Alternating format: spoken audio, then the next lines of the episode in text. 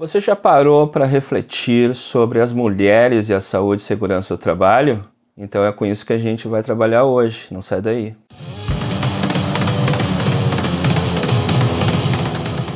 Olá, eu sou Gerson Rocha do canal Cogito Podcast e estamos mais uma vez contigo nessa jornada, nessa maratona do Abril Verde, em, aguardando a chegada né, do dia 28 de abril próximo que é o Dia Mundial da Saúde e Segurança do Trabalho, onde nos comprometemos a, desde o dia 14, a postar um, um conteúdo por dia no campo da saúde e segurança do trabalho. E esperamos conseguir realizar isso até o dia 28, quando disponibilizaremos um um vídeo, uma, um conteúdo sobre mapa de riscos e que eu espero poder estar contribuindo contigo. Se já desde logo te convido a se inscrever no nosso canal aqui do Cogito Podcast no YouTube, onde você está assistindo esse vídeo aqui. Inscreva-se, é de graça, dê um joinha, ou seja, um curtir nesse vídeo, para que o YouTube entenda de divulgar mais esse conteúdo, assim como nos acompanhe no Facebook e também no Instagram e também nos canais de podcasts que divulgam podcasts como Spotify, Google Podcast, entre outros. Então esse tema é importante, sempre importante, a questão da mulher na, no trabalho e todas as questões que implicam isso, e na saúde e segurança do trabalho não seria diferente.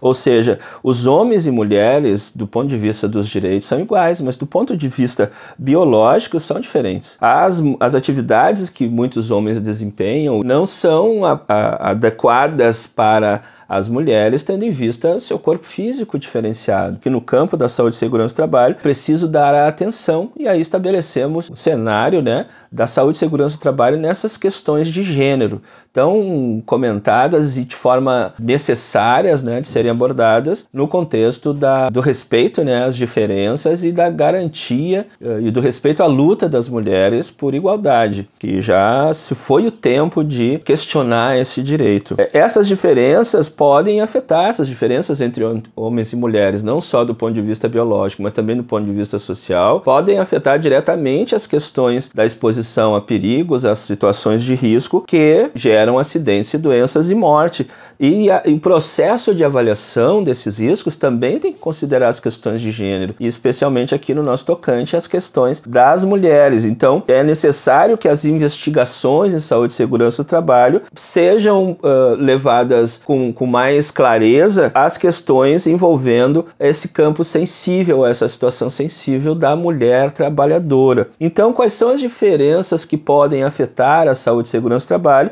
tendo em vista as questões de gênero. Por exemplo, as mulheres elas trabalham em setores específicos, são preferidas em setores específicos e para tipos de trabalho específicos. Isso tanto por uma questão da sua característica é, física ou mental, mas também das questões sociais. As mulheres têm, ao longo desses séculos, menos ascensão social do, do, do, que os homens e menos capacidade intelectual no sentido de ter, ter tido menos acesso aos estudos. Não que ela seja é, menos capaz intelectualmente, muito pelo contrário. Quando há condições iguais, se vê o destaque das mulheres hoje em várias áreas. Mas ainda do ponto de vista é, social, são as que menos acessam a educação, a formação por quê? Porque é cobrada da, das mulheres, ainda é cobrada das mulheres ainda, o cuidado familiar, o cuidado com os filhos, o cuidado com as coisas da casa.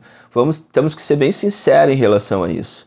Nós mesmo, homens, quando temos esses cuidados, já vimos mais diferenças em realizar outras questões, como por exemplo a própria formação acadêmica, progresso nos estudos, como a gente também fala. Então, esse trabalho entre de setores específicos promove um adoecimento maior no gênero feminino, ou seja, entre as mulheres. E além disso, as mulheres se ressentem nesse campo da saúde e segurança do trabalho de jornadas prolongadas e duplicadas e triplicadas. Essa mulher está na fábrica, essa mulher está no escritório, com as sobrecargas do trabalho é, remunerado que, que ela tem, tenha, mas ela chega em casa, ela tem ainda o trabalho com os cuidados da casa socialmente é esperado isso e ela também é formada muitas vezes para ser a responsável e única responsável por isso. E os homens também ainda, mesmo jovens, esperam isso. Então ela se sobrecarrega no cuidado dos filhos, no cuidado com a arrumação, quando não muitos são as responsáveis pela família inteira, que uh, são o pai, a mãe, a avó das, das crianças da casa, né? São, são as responsáveis pelo sustento das famílias e isso os indicadores as estatísticas dizem que vem num crescendo. Logo, se não atingirmos em todo o país, estamos perto de ter a maioria dos lares sustentado pelo trabalho das mulheres. E isso, nesse sentido, leva uma sobrecarga para essas mulheres. Então, a, a, essa subrepresentação das mulheres também nos lugares de gestão, de supervisão, uh, impede um olhar sobre o seu trabalho mais feminino. São homens, muitas vezes despreparados, olhando o trabalho de uma mulher com um falso discurso de igualdade, porque as questões de igualdade elas têm que ser acompanhadas das questões de equidade, ou seja, aqueles que precisam mais se dar mais, os que precisam menos os que precisam menos se dar menos, para que haja um alcance né, de justiça mais verdadeira. Na área da saúde e segurança do trabalho, isso não pode ser diferente. Então, Onde estão as mulheres nos lugares de supervisão, de gerenciamento, também no campo da segurança do trabalho, para estabelecerem esses olhares, já que os homens estão muito atrasados nesse processo. As diferenças físicas entre homens e mulheres, embora se observe né, variações também entre mulheres que caracterizam objetivamente a força física. Nós homens temos uma complexão física diferenciada da mulher. Então, algumas atividades de trabalho não são adequadas a, ao corpo físico das mulheres e, se realizadas, lhe causam mais danos à saúde. Existem várias questões hoje dessa evolução é, de que mulheres sofrem mais do que homens com o uso de álcool, por exemplo. Então é bom que você pegue essa ideia e pesquise, né, aprofunde, mas já li sobre isso, porque somos diferentes do ponto de vista biológico em muitos aspectos. Do ponto de vista moral, legal, de dignidade, de direito, não somos diferentes. Os homens e mulheres têm direito direitos iguais, acesso a todas as formas de, de crescimento e não pode mais se sujeitar, nos sujeitarmos à sociedade, a se sujeitar a essa manutenção da diferenciação, com o renascimento de expressões machistas, a misoginia.